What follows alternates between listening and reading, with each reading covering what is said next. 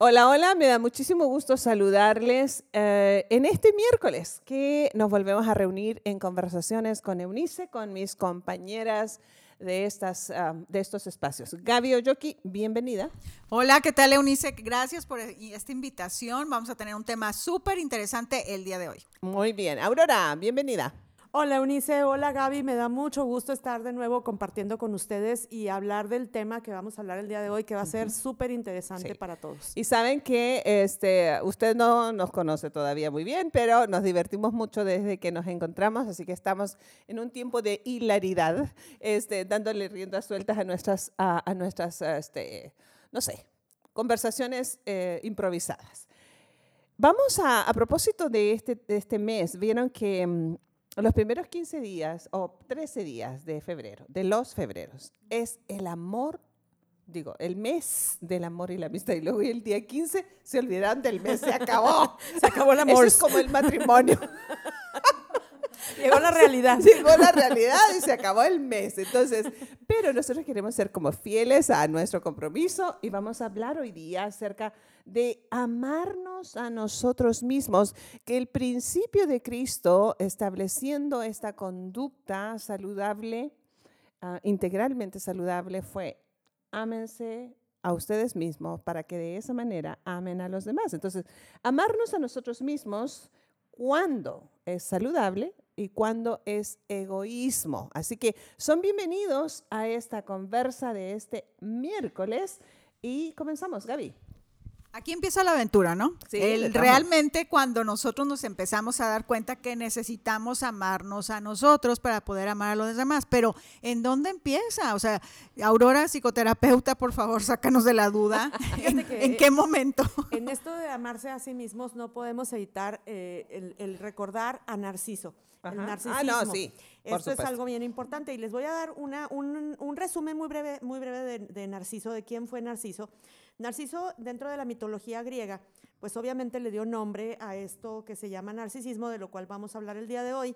Y Narciso eh, era, un, era hijo de, dos dioses y un vidente que se llamaba Tiresías le hizo la predicción de que iba a vivir muchos años siempre y cuando no se mirase a sí mismo.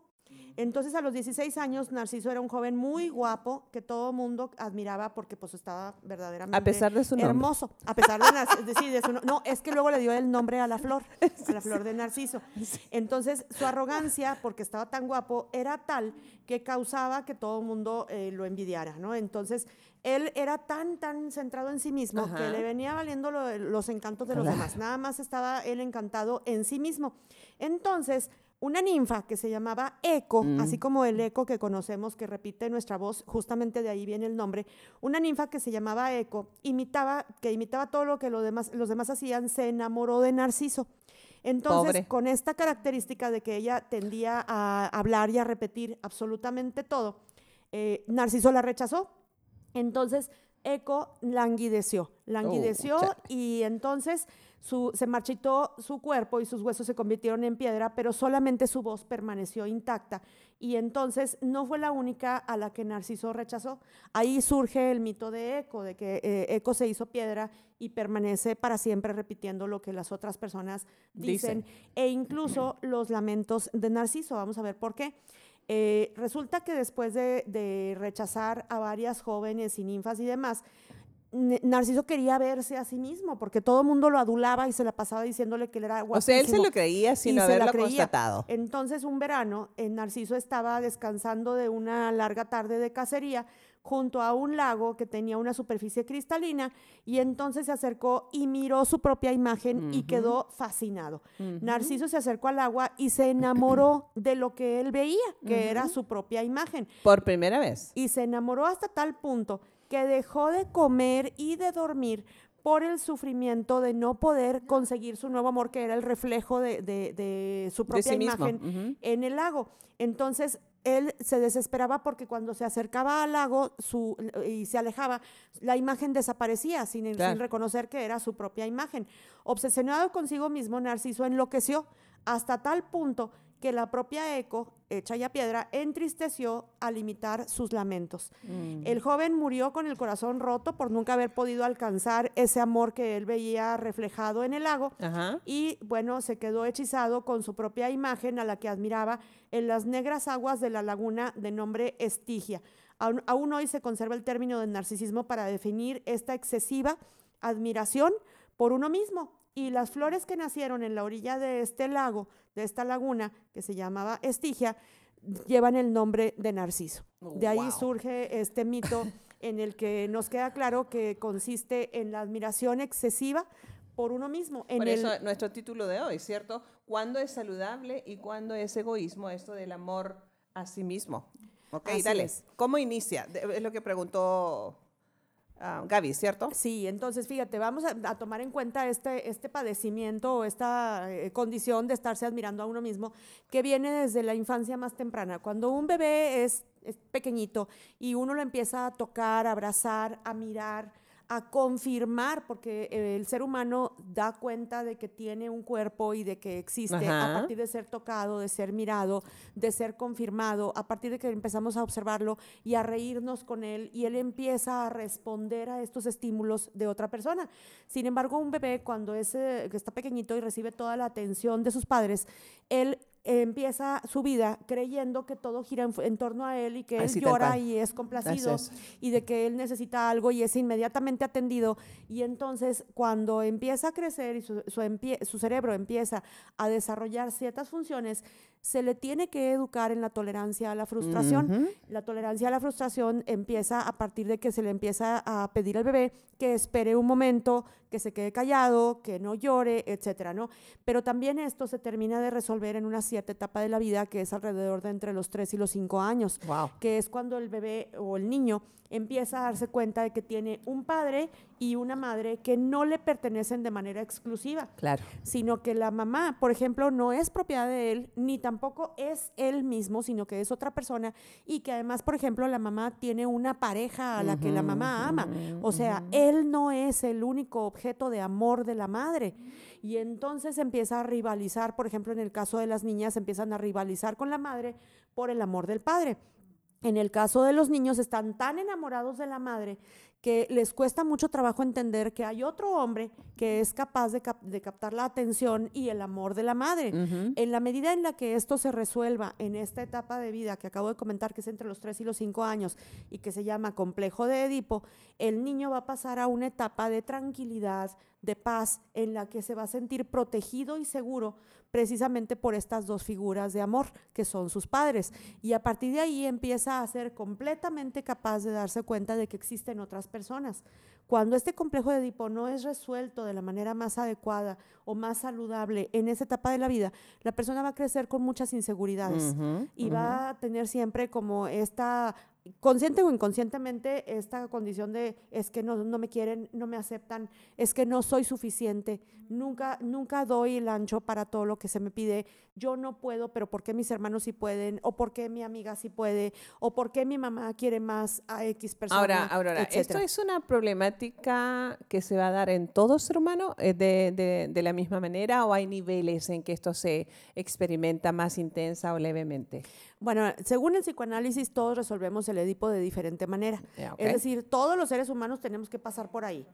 eso es bueno establecerlo. Todo mundo pasa por ahí, de diferente manera. De diferente pero pasa por ahí. No lo puedes pues, evitar. No lo puedes evitar. Como ser humano, estás destinado a tener ciertas etapas en tu vida. Tu funcionamiento eh, corporal, incluyendo a todos tus órganos, tiene que atravesar un cierto desarrollo. Tienes que crecer y esto incluye crecer física, emocional, psicológicamente, espiritualmente incluso. Entonces, el, el tener un hogar y tener afecto en este hogar en donde tú puedas crecer y desarrollarte en un espacio seguro, protegido, contenido y al mismo tiempo respetuoso de tus propios procesos, va a permitir que tú logres tener esta, eh, eh, este tránsito por esta etapa de la vida y realmente adquirir la capacidad de ver a los demás y empezar a percibir que los otros también tienen necesidades problemas y circunstancias. Ahora, fíjate Gaby, ah, ah, es, es importante establecer este principio porque luego, entonces, ¿cómo ah, vamos a ir a través de esta conversa desarrollando ah, las recomendaciones que esperamos dar a nuestro público este, para que eh, asumamos con responsabilidad, con buena responsabilidad, porque uno puede ser responsable tanto trompudo, ¿sí sabes? Pero puede cumplir la responsabilidad con gusto, esta buena responsabilidad con como algo que nos debemos a nosotros en primer lugar para poder prodigarlo. Y me llama la atención, por, demás, debo decir, que todo vuelve a su origen todo vuelve a la niñez, todo vuelve al entorno familiar, todo está relacionado con nuestra formación.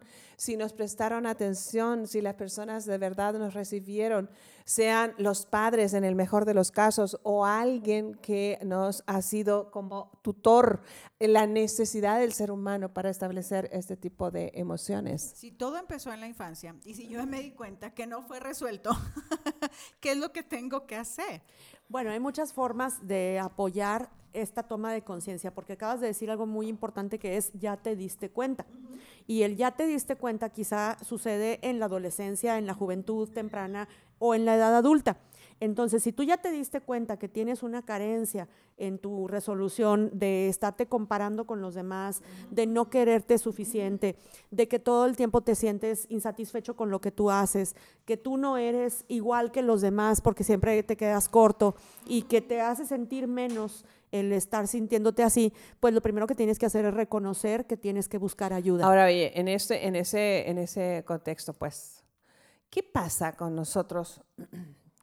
en una sociedad que cada vez está más centrada en ser alguien más y no atreverse a descubrirse para disfrutarse a sí mismo.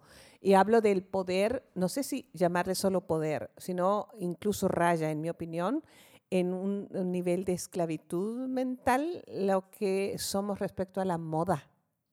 ¿Cómo es que nos movemos de tal manera que no disfrutamos de lo que nos ponemos hasta que ah, tiene que ser de la marca fulana o sutana porque fulano de tal lo usa. Porque, o sea, el poder de las redes sociales hoy en esto, la, la injerencia, la influencia que tiene es bárbara. Y todo nos lleva a esto de yo no estoy contento con quien soy, no me gusta lo que veo en el espejo porque no me debiera parecerme a tal persona, debiera tener la estatura de fulano y debiera tener, no, definitivamente, por ejemplo, en mi caso, yo debería tener la, estatura de más, o sea, ¿verdad?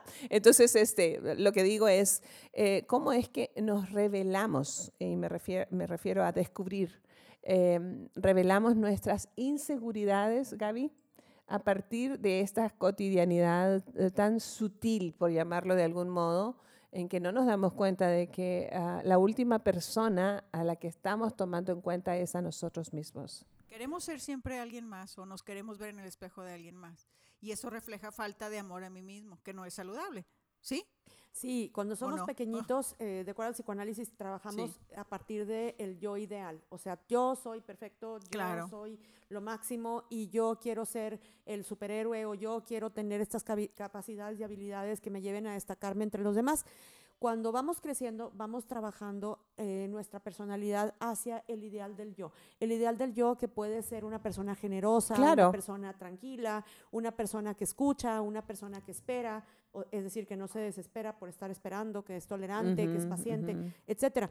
Este ideal del yo tiene que ver mucho con esta tolerancia a la frustración que me fue enseñada y en la cual yo en la temprana infancia. a aceptar la realidad. Aceptar la realidad en la familia en la que a uno le toca vivir corresponde, por ejemplo, con aceptar cómo soy, mi cuerpo, mi espacio, mis recursos, lo que tengo. Entonces, muchas veces los papás, eh, sobre todo cuando vemos niños pequeños, eh, eh, educan a sus hijos diciéndoles, eres el mejor, eres, el mejor, pero te lo estoy diciendo yo a ti, cuando en realidad tendríamos que decirle al niño, tú deberías estar orgulloso de ti mismo por lo que lograste. ¿Cómo se siente estar orgulloso de ti? Fíjate, la, importancia de la manera, la forma en que hacemos llegar la, claro, comunicamos esa enorme y vital verdad que establece, establece en el carácter o falta de este, nuestro discurso está equivocado. Wow. Así es, porque estamos diciéndole al niño, yo te estoy aprobando, yo mm. te estoy aceptando. Entonces, mamá y papá te aceptan y eso quiere todo el tiempo, todo el mundo me, tendría que aceptar. o yo tengo que buscar, porque ese es el patrón que me enseñaron, yo tengo que buscar la aceptación, de todo el mundo. Y entonces caminas como si fueras el último refresco en el desierto, no voy a decir marcas, pero... pues sí, pero aparte, fíjate que en la edad adulta, cuando nosotros buscamos una pareja y buscamos amigos, buscamos una figura muy parecida inconscientemente a nuestros padres, a la madre o al padre o a los dos.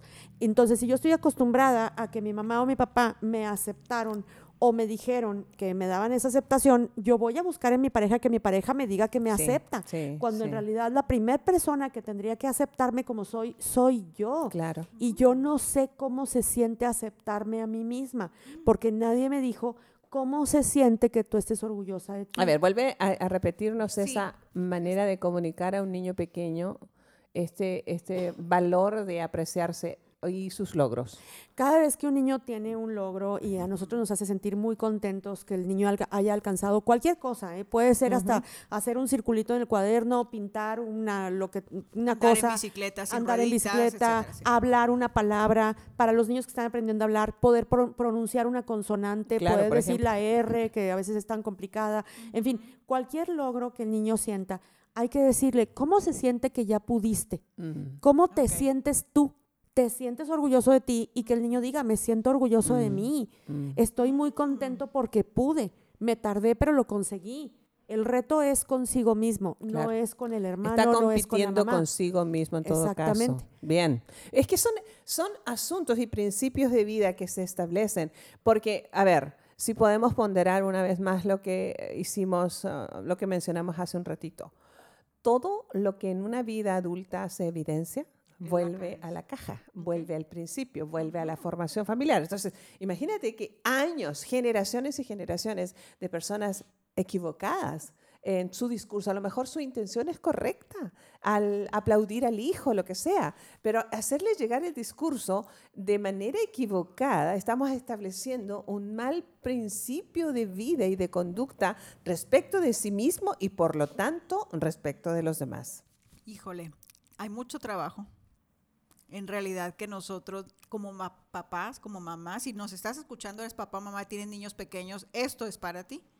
Porque en realidad tú y yo escuchamos otro discurso, diferente completamente, pero queremos que el niño llegue a un equilibrio, amarse realmente para que acepte todas sus fortalezas, pero también sus debilidades.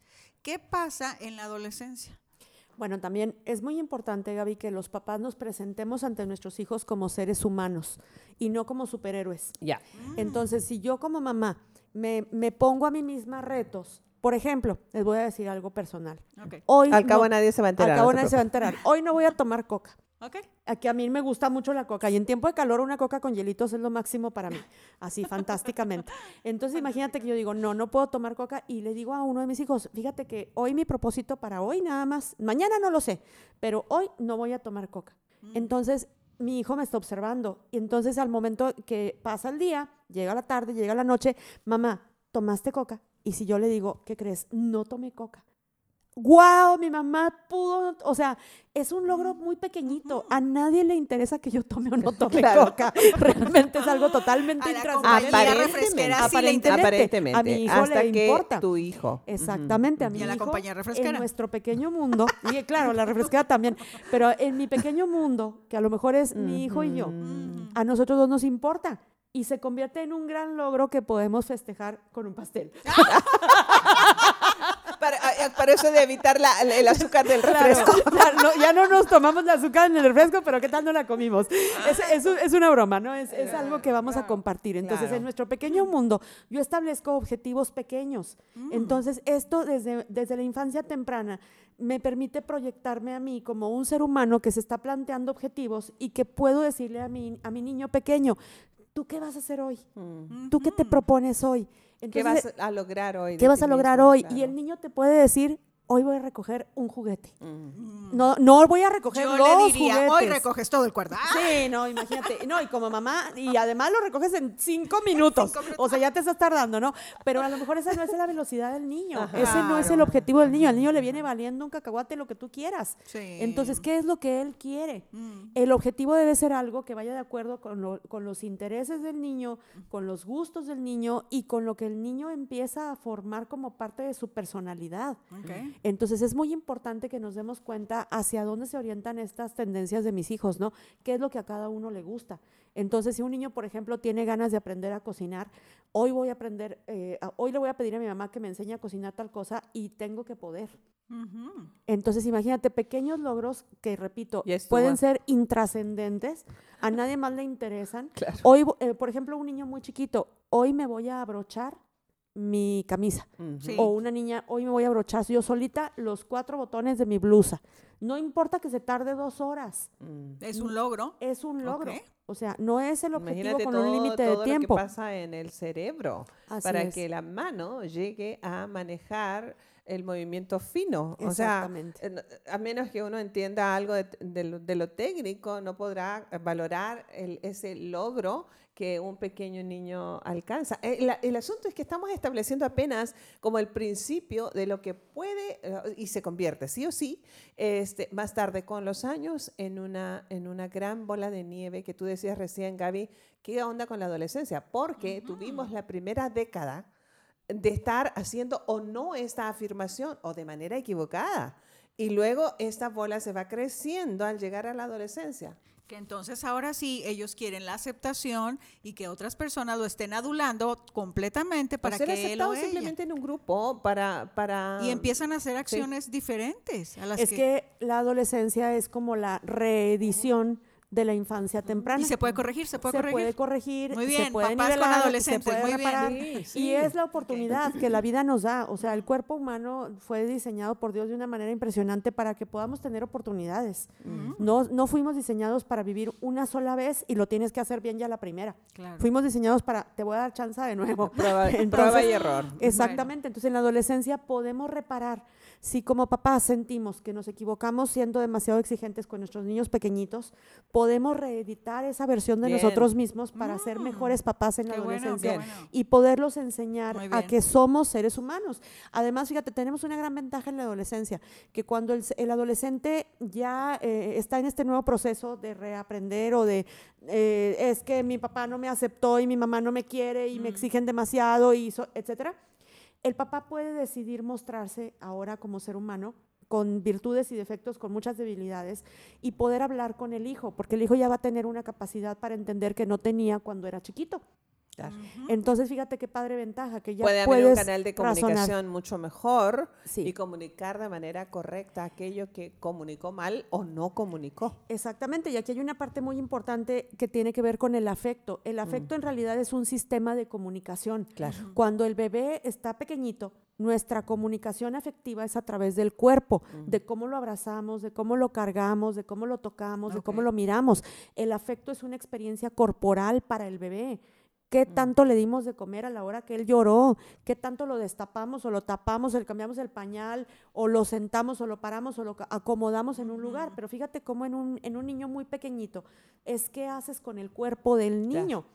Y porque mm. además el niño no puede hablar. Cuando hay acceso al lenguaje, cuando el niño puede hablar y puede expresar sus necesidades, sus deseos e incluso sus emociones, precisamente hay que enseñarlo. Lo enseñamos a hablar, le enseñamos a pedir comida, le empezamos a pedir agua, le enseñamos a decir, eh, me siento cansado o tengo calor, pero le preguntamos al niño, ¿te sientes alegre, triste, enojado, desesperado, extasiado, eh, etcétera? O sea, toda la gama de posibilidades emocionales, pues no. No, no preguntamos eso. O sea, nunca lo hace, eso sí, Gaby. No, claro que no. Ni le damos el vocabulario al niño para poderlo decir. O sea, imagínate nomás con la gama de sustantivos que acabas de lanzar, este, eh, tendríamos un niño con un acervo este, espectacular. espectacular.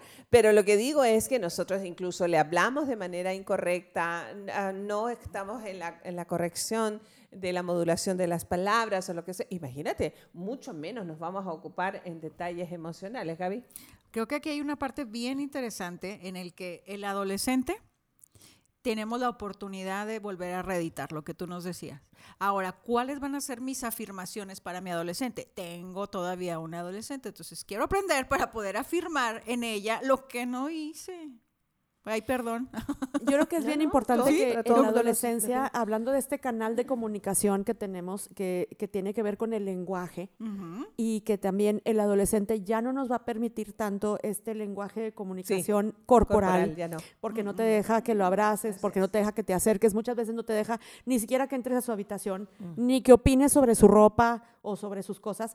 Entonces, tienes la posibilidad de hablar y de externar tus ideas y de decir lo que piensas como mamá y como papá.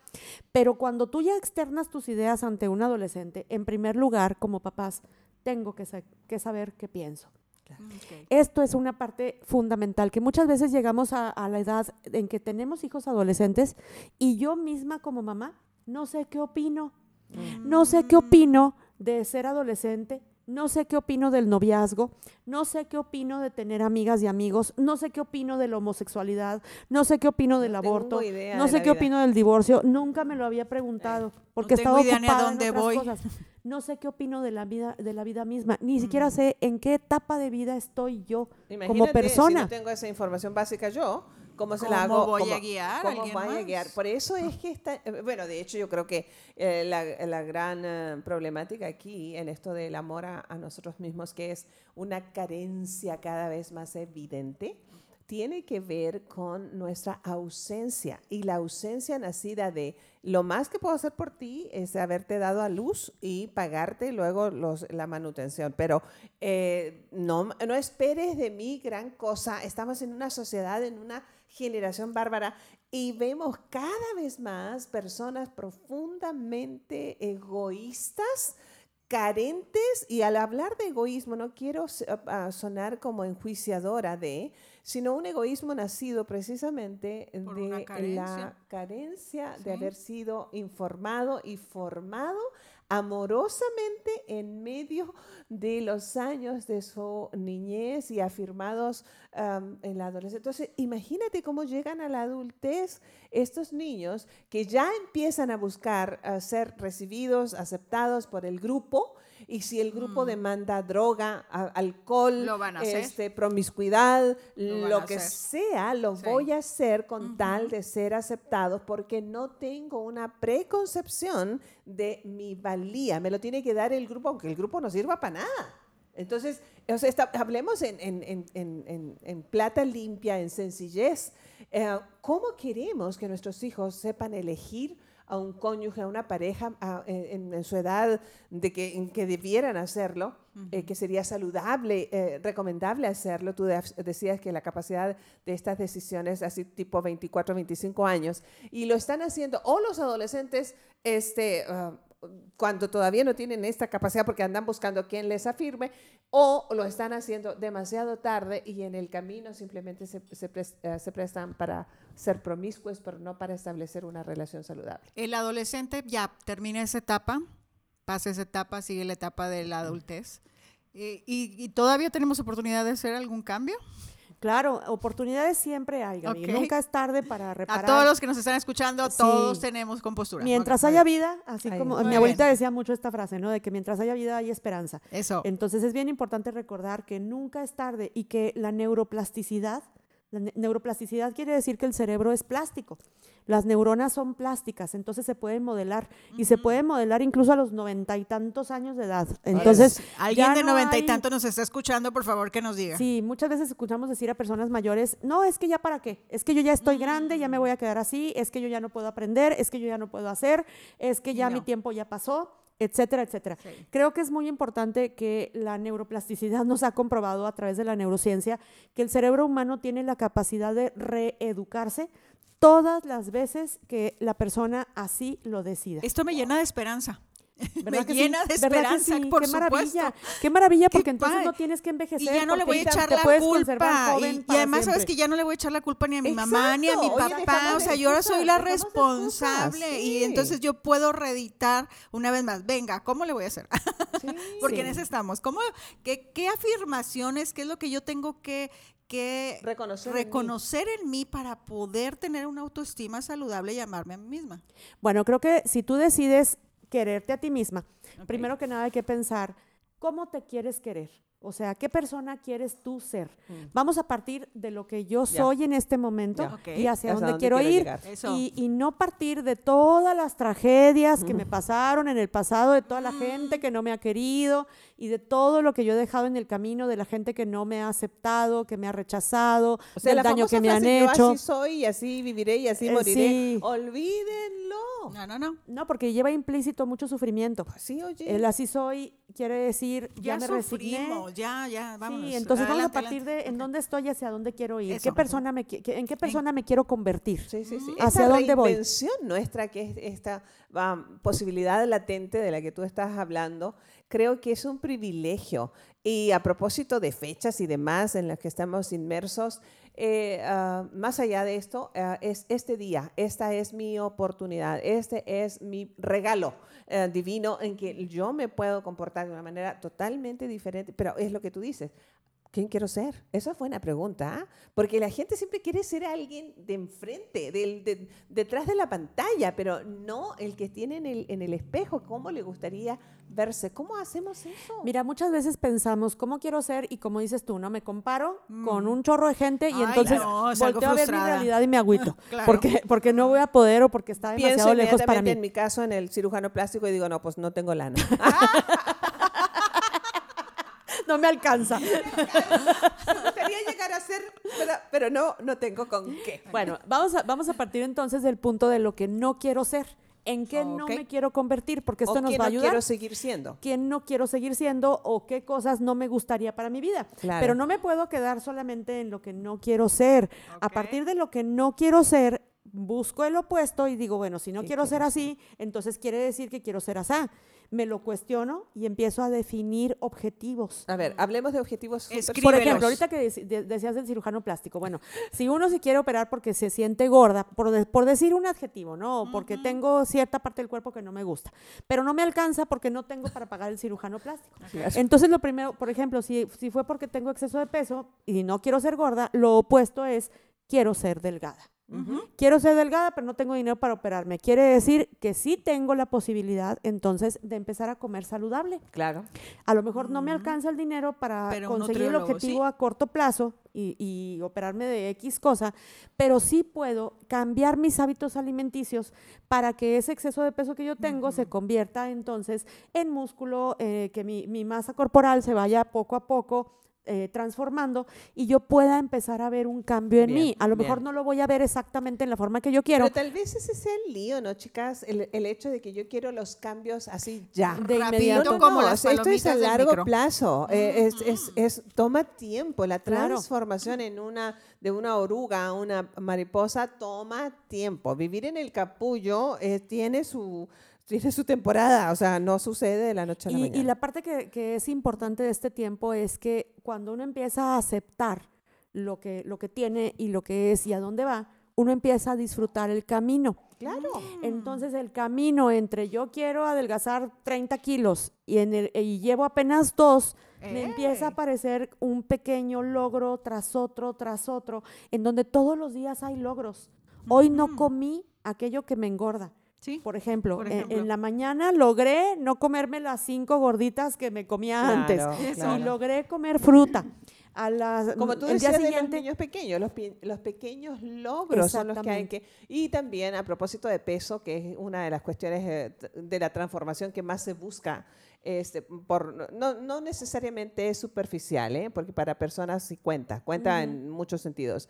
Este, pero son los pequeños logros, porque si tú dices, bueno, tengo que bajar, no sé, 35 kilos, 40 kilos, y apenas llevo dos, oye, pues por eso. O sea, esto no se logra de la noche a la mañana, va a ser un tiempo largo, pero tú lo acabas de decir también y lo quiero reiterar, disfruta El proceso. Y conviértete en tu primer eh, reconocedor de triunfos. Exacto. en la primer persona que te felicita.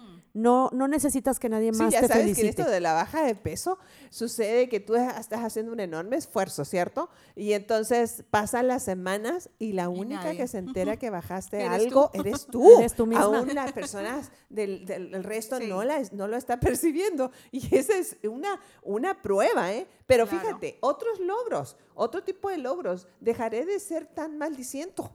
O dejaré de ser tan ah, enjuiciador. O dejaré de ser tan quejumbroso. Todo eso, señores, es una versión nuestra que no es solamente conveniente para mí, no es conveniente para nadie. Entonces, eh, ¿cómo me voy a valorar en, ah, y llegar a amar? Bueno, pues tengo que estar consciente de que tengo que transformar. Pasos. Primero, establece tus objetivos claros a corto, mediano y largo plazo y sé la primera persona en felicitarte. En ese momento ya estamos en un camino correcto a cambiar mis pensamientos sobre mí misma y empezarme a amar. ¿Ok? ¿Estoy, ¿Estamos bien? Sí, muy bien. El siguiente Vamos bien. paso sería Siguiente. busca una red de apoyo que comparta Eso. tus objetivos.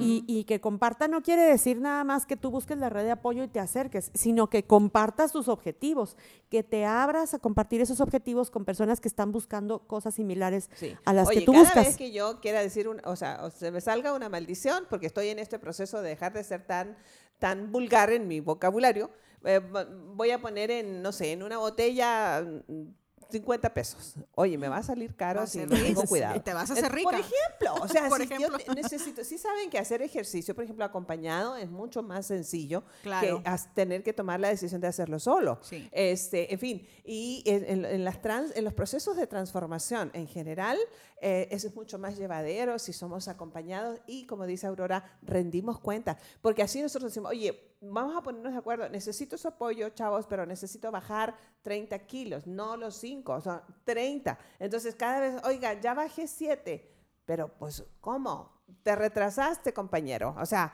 i- ibas en 9 y resulta que ahora volviste otra vez eh, este, en- a, a- a como a bajar la guardia. El- la red de apoyo está entonces para levantarnos, para estimularnos y para recibir con buen ánimo eh, también cuando nuestro, hemos fracasado, ¿cierto? Claro, y está para motivarte, para comprenderte, para apoyarte, pero también para alentarte a continuar, para poner retos compartidos en tiempo, en energía, para decirte cómo le hicieron o cómo no le hicieron para conseguir aquella meta. En fin, se va convirtiendo en parte de tu familia si realmente per- permites que la red de apoyo eh, comparta a profundidad aquello que deseas Wow. lograr. Y esta es una parte bien interesante porque entonces, fíjate, si te consigues una red de apoyo suficientemente buena para nuevos objetivos en tu vida, para un cambio de dirección, entonces vas a, vas a tener incluso personas nuevas, completamente diferentes en tu vida y sumamente interesantes. Esto- tu vida se va a enriquecer. Esto es este, mucho valía si, si lo reciclamos así y lo atesoramos, porque parte del crecimiento en esto de la transformación, no solamente externa, pero interna del ser humano, que siempre se puede lograr como estamos este, planteando en esta hora, es el hecho de que se evidencia al saber elegir con quién me acompaño. ¿Cuál es ese, ese grupo de apoyo? Porque yo puedo eh, recibir apoyo de una tribu, digamos que de, de- de asesinos. Eh, eh, puedo, puedo juntarme a una red de disque apoyo de gente que, que diga no te dejes. este, en fin, que me lleve a ser mucho más violento de lo que soy, mucho más vulgar de lo que soy, mucho más irresponsable de lo que soy, qué sé yo. Entonces, parte de la transformación es, ah, se va a evidenciar, en mi opinión y experiencia, eh, con quién elijo caminar el sendero, el tipo de personas, como tú dices, alguien que me estimule, alguien que me levante, que me ayude a caminar cuando ya no quiero avanzar. Y alguien con quien tú aprendas también a estimular, Claro, a apoyar, a, dar Sí. esto mismo que estás recibiendo, porque esto se retroalimenta. Una red de apoyo en primera instancia la puedes buscar porque necesitas suplir tu necesidad, pero al mismo tiempo también la puedes buscar Seguro. porque tú necesitas dar aquello que tú estás recibiendo.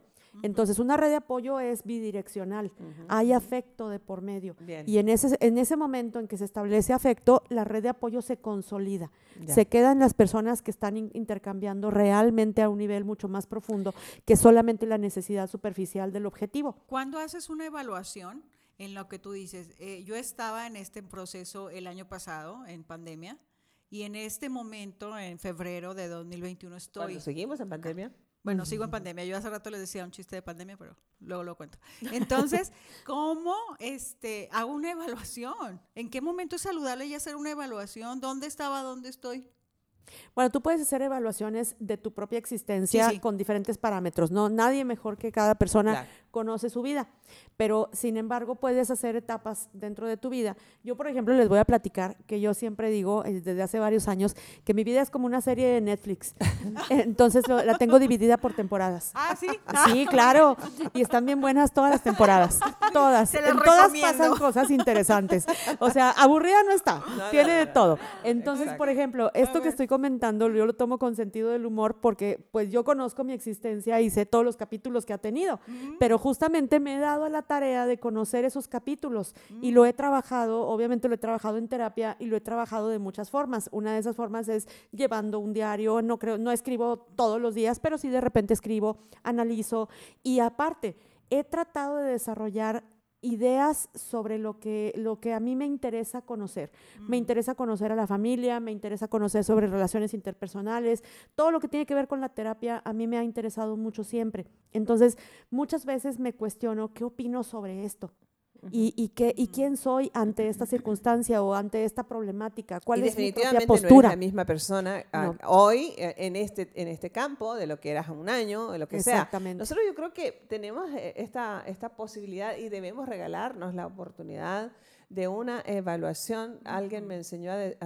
esto hace años atrás, de que dejemos de pelear con los mismos demonios, dicho de una manera muy coloquial, porque no sé si a ustedes, pero me imagino, a mí me ha pasado que tú te juntas con un grupo de amigos o amigas y las conversaciones son las son mismas. las mismas, las mm. mismas tragedias, las mismas quejas, el mismo pasado traído a colación una vez más. Entonces, a mí personalmente debo decir, a mí me aburre.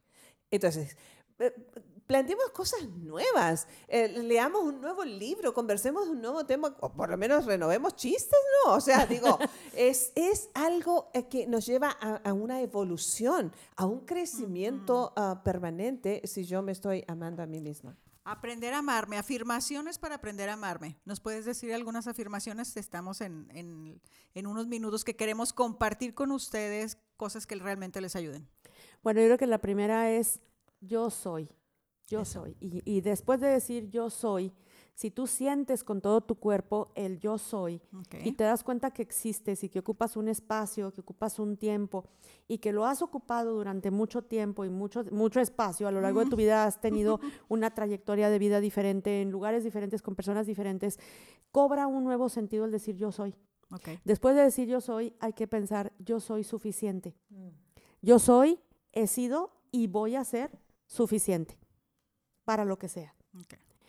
Otra, otra parte de, de, este reconocimiento de yo soy suficiente es utilizar esta frase no solamente en cuanto a mi existencia, así como en términos muy generales, como lo estoy afirmando, sino pensar, por ejemplo, en mi cuerpo. Voy a revisar mi imagen mm. personal, mi imagen corporal, me voy a mirar al espejo. Entonces, yo soy, tiene que ver con lo que veo. Yo soy suficiente, pues también tiene que ver con la calidad de lo que veo con el aceptar lo que veo y con el aceptar la edad en la que estoy y con el aceptar lo, la, tanto temporadas que me toca vivir. Todo lo que me ha tocado vivir. Después de decir yo soy suficiente con mi imagen, tengo que pensar qué concepto tengo de mí.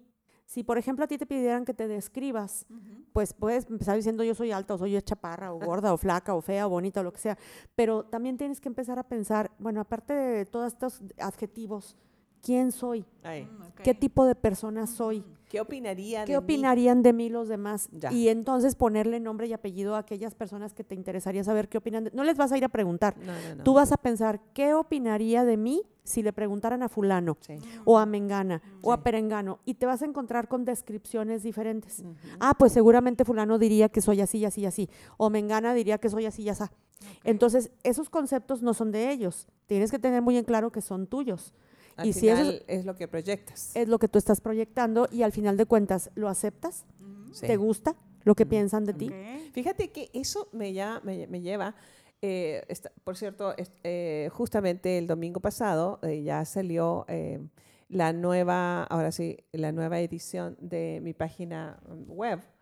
Y me van a poder encontrar en www.euniceaguilar.com. Ahí tiene todos los, los, recursos entre los que se encuentran conversaciones con Eunice. Pero lo, lo menciono, Aurora, Gaby, porque justamente mi asistente me dice, tía, tengo que ah, redefinir tu Instagram. ¿Qué le pongo en mil palabras? ¿Cómo te describo? Y le digo, no, mil, ¿qué son muchas. O sea, son demasiadas palabras. Bueno, tía, pues dejémosla, ya sabes, em, no, no, bájale, bájale, bájale, total. Oye, qué complicada pregunta. ¿Cómo me describo para quedar eso plasmado en redes sociales? Y es mi opinión, quién soy, cómo me percibo y entonces cómo oh, me ven y me perciben los que leen, en este caso, este, los que están a nuestro alrededor. Pero sería una buena pregunta justo en este momento. Y saludable, ¿no? Y saludable, necesaria. necesaria ¿eh? Oye, qué buen ejercicio. Porque al, después, en mi, en, mi, en mi opinión, es esta cuestión, y lo hemos hablado antes entre nosotras, que no solamente somos cuerpo y somos alma, pero somos espíritu.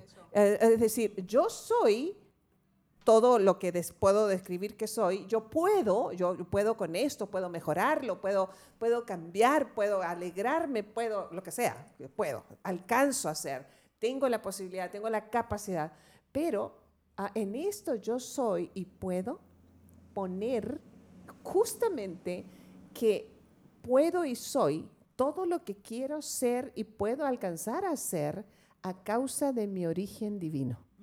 Es decir, yo soy el resultado de una idea divina, plantado justo en una época y tiempo en el que mi diseño es el ideal para aportar a mi generación.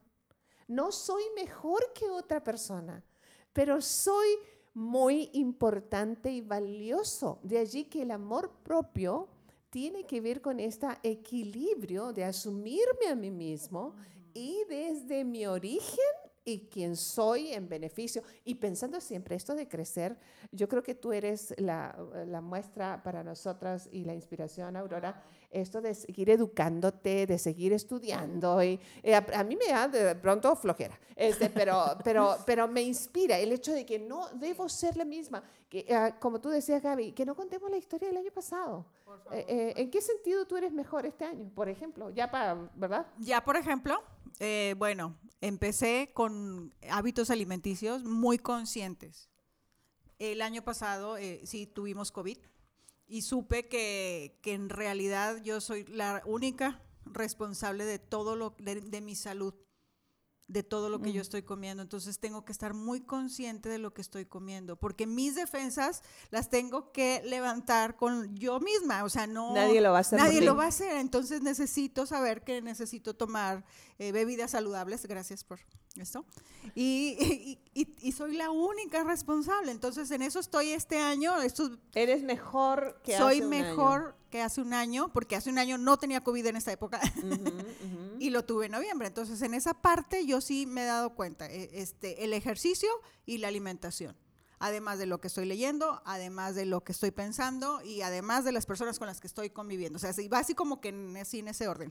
Sí, es que, es que mira, estás dando cuestiones que la gente puede, puede cambiar en, corto, ¿sabes? Aquí lo puedo hacer, porque luego podemos hablar mucho tecnicismo y decir, bueno, ¿con qué me lo como? Entonces, ¿qué puedo hacer para que mi historia, deja tú en un año, en tres meses, en, seis meses, ¿cómo nos perciben nuestros hijos? Este, a medida que va pasando el tiempo, yo no quiero ser considerada por mis hijos, no, esta se va a poner peor, si así está ahorita. o sea, imagínate. O sea, es como un, un, anuncio de no quiero vivir con ella, no la quiero cerca. Entonces, ¿cómo es que mi amor por mí mismo me lleva a cuidarme exterior e internamente? Y en ese cuidado mm, puedo amar a los demás, porque obviamente va a salir una mejor versión de mí que va a beneficiar a otro. A ver, Aura, vamos cerrando cosas porque nos queda un último um, tiempo. Yo creo que yo me quedaría de esta conversación precisamente con estas ganas de darnos un tiempo que disfrutemos. Ya. Puede ser un minuto, pueden ser cinco, pueden ser veinte, pero por ejemplo, esta conversación que estamos teniendo nosotras tres para mí es maravilloso. Es un tiempo de la semana que espero mm. tener, porque me encanta compartirlo con ustedes. Igualmente. Pero más allá de compartirlo con ustedes, porque nos la pasamos muy contentas, para mí es alimento. Entonces, ese es un tiempo que yo me doy y, para mí es un regalo, o sea, es un regalo que yo busco tener.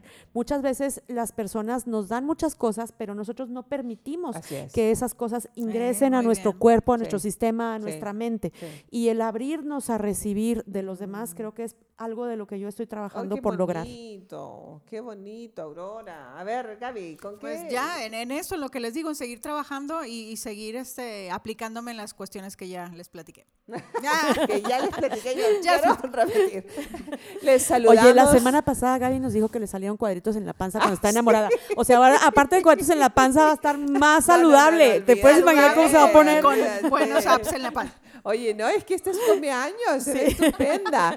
Este, eh, y estoy muy, muy orgullosa de la vida de estas dos mujeres y de mi muchacho, que, que es nuestro productor cada semana en cada encuentro. Definitivamente, Aurora, creo que a las tres, a los cuatro nos beneficia el encuentro y justo ahora, en mitad de semana, este, me encanta porque podemos departir desde nuestro corazón, no solamente desde nuestro conocimiento, pero desde nuestro corazón, siendo nosotros mismos. Y eso es lo rico de, de trabajar en podcast y en radio, es que nos da la oportunidad de ser nosotros mismos sin, sin las capas y las capas de maquillaje o la postura que la cámara te impone eventualmente. Y bueno, ¿quién lo puede hacer? Que bueno, ¿verdad? Pero no, al menos a, mí, no, a mí me impone muchísimo eso. Este, y esto de, de poder eh, proyectar a los demás eh, un mensaje de esperanza en medio de estos tiempos. No importa tus circunstancias, podemos reinventarnos, podremos ser una mejor versión de nosotros mismos. Nos escuchamos mañana. Dios mediante en la continuación de los podcasts en raíces. Dios con nosotros. Chao, chao.